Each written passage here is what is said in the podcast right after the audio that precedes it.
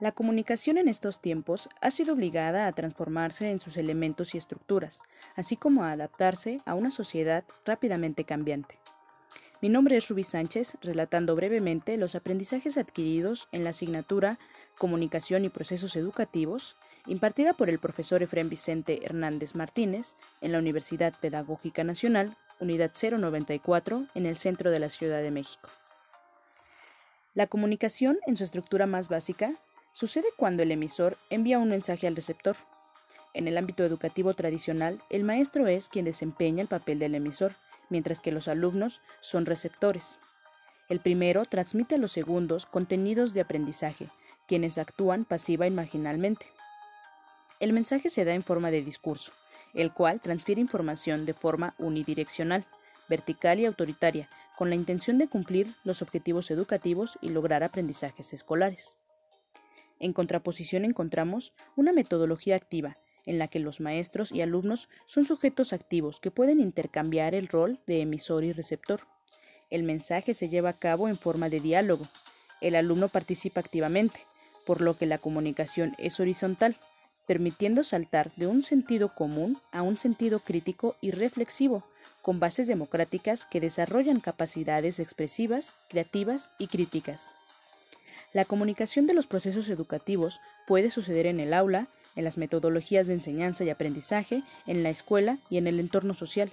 Existen universos lingüísticos con su propia lógica y racionalidad, como son el lenguaje escolar, magisterial, de los alumnos, de los textos y materiales auxiliares. El lenguaje escolar establece los límites materiales y el comportamiento de los alumnos, así como sus acciones. El lenguaje magisterial es el que utiliza el docente, puede ser verbal y no verbal. El maestro es quien mantiene el control conversacional estableciendo reglas y límites.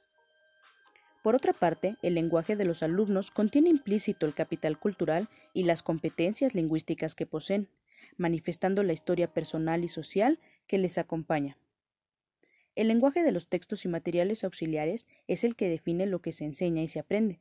Se presenta en forma de contenidos, imágenes y códigos. El lenguaje se da en el entorno social del niño. Es en el núcleo familiar donde el niño interioriza una matriz primaria cultural y valores para la comprensión de lo que le rodea. La comunidad a través de la escuela tiene la función de promover el desarrollo lingüístico, mientras que los medios masivos de comunicación son agentes socializadores referentes de interpretación que conforman y constituyen una identidad compartida. La educación es un proceso a través del cual los individuos se constituyen como sujetos sociales. Es en donde adquieren los elementos necesarios para entender su entorno e interiorizar las herramientas emotivas y cognitivas para interactuar socialmente. Ahora bien, es necesario saber que la comunicación es la base del aprendizaje. Es en el aula donde se fomenta el arte de hablar entre los estudiantes y maestros, quienes utilizan la comunicación y lenguaje para sus actividades. Un buen profesor cuenta con una buena capacidad comunicativa, logrando una comunicación eficaz. Amayuela, Colunga y Álvarez dicen que la comunicación es el vehículo esencial del proceso de enseñanza y aprendizaje, contemplando la voz, la personalidad y el lenguaje. En cuanto a la voz y las palabras, se debe contemplar la claridad, volumen acorde al contexto, ritmo adecuado, velocidad, gestos, expresión corporal y énfasis. En cuanto a la personalidad, se debe contemplar el autoestima, que deja ver la seguridad de uno mismo, la empatía, que es la contemplación del otro, la sintonía, autenticidad, autocontrol y asertividad. En cuanto al mensaje, debe haber una preparación previa y no recurrir a la improvisación. Debe contener una buena literatura, tener orden, inicio, desarrollo y conclusión, debe ser claro en las ideas, el tiempo, así como considerar una expresión creativa y motivacional. En resumen, una comunicación verdaderamente educativa debe darse en un ambiente de confianza mutua y no en relaciones de dominio. Debe producirse de manera formal e informal, con libre expresión de ideas e intercambio de roles.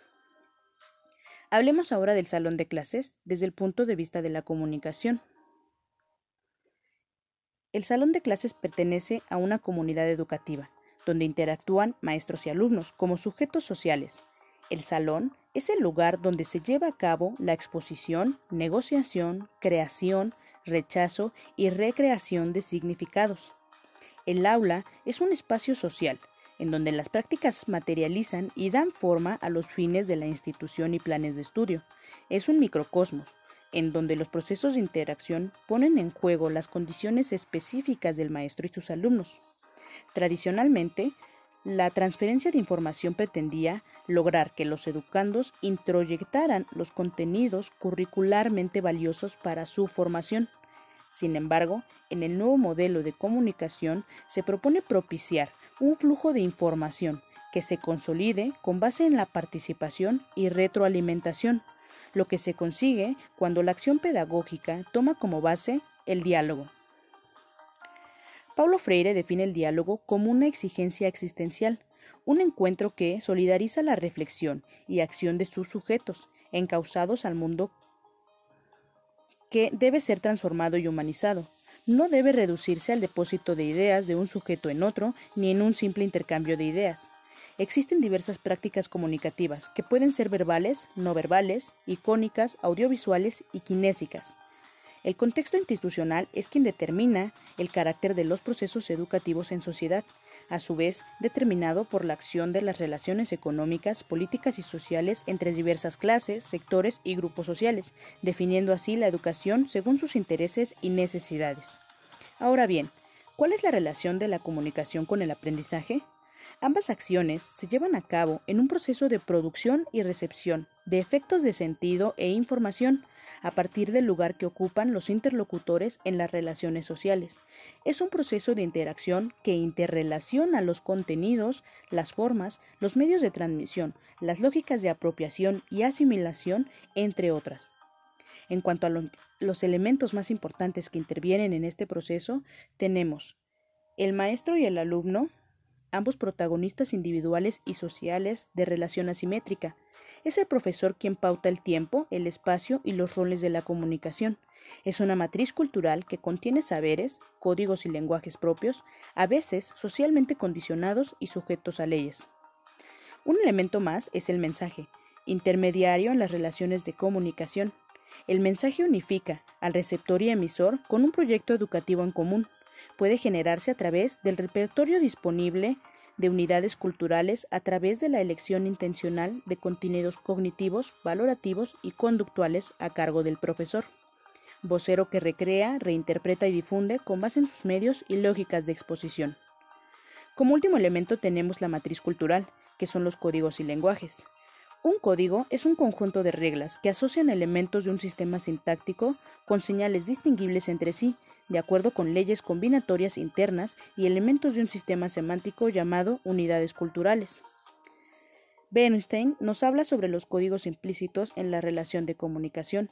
En la escuela decía que las relaciones de clase generan, distribuyen, reproducen y legitiman formas de comunicación que transmiten códigos dominantes y dominados en donde los sujetos deben posicionarse diferencialmente.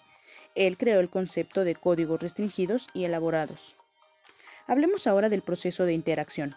Las relaciones que se establecen entre emisor y receptor en el hecho educativo suponen una concepción determinada de educación y de construcción de conocimientos. Es lo que llamamos modelos pedagógicos. El diálogo es posible cuando se comparten saberes, códigos, lenguajes, textos y materiales en un intercambio ordenado y sistematizado de los contenidos de enseñanza. Sin embargo, el intercambio de flujos informativos no garantiza la construcción del conocimiento, pues para ello es necesaria una construcción simultánea de emisor y receptor ambos interlocutores, en donde se pretende que haya una transición de un doxa, que es un sentido común no crítico ni reflexivo, a un episteme, el cual supone una reflexión crítica y construcción de conocimientos con solidez argumentativa. Habermas nos dice que las estructuras comunicativas suceden cuando hay igualdad efectiva de oportunidades para seleccionar y emplear actos de habla, Finalmente, otro rasgo que vale la pena destacar es la comunicabilidad, que es el ideal de todo acto educativo, desde el punto de vista institucional y educador. La comunicabilidad es la máxima intensidad de la relación lograda en el aprendizaje, ya sea consolidada entre la institución y el maestro, entre compañeros maestros, alumnos y profesores o entre estudiantes.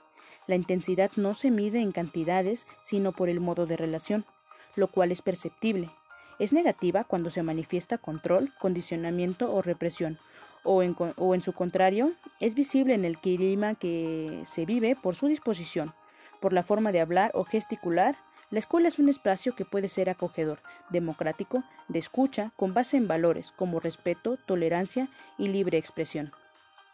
Todo lo anterior, descrito a muy grandes rasgos, es un poco de los muchos aprendizajes adquiridos en esta materia.